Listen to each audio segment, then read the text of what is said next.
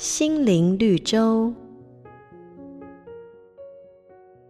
庄子说过一个寓言故事：从前有一个非常喜欢马的人，把自己养的马照顾得无微不至，甚至呢，他还用制作精细的竹筐去接马粪，用珍贵的蚌壳去接马尿。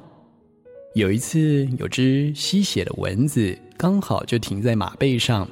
那么，这个爱马的人出于爱惜他的马，就出其不意地朝着马的身上拍打。没想到马儿受到惊吓，便咬断了套嘴的绳索，挣脱了御马的缰绳。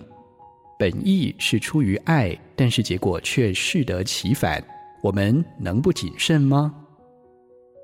其实，父母爱子女的心，也就像是这个故事当中那个爱马的人。他们对子女的爱和付出并无保留，但是其中分寸的拿捏掌握却十分重要。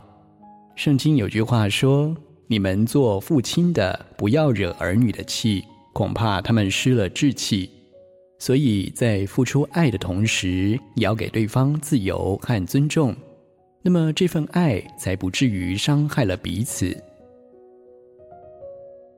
瑞圆银楼与您共享。丰富心灵的全员之旅。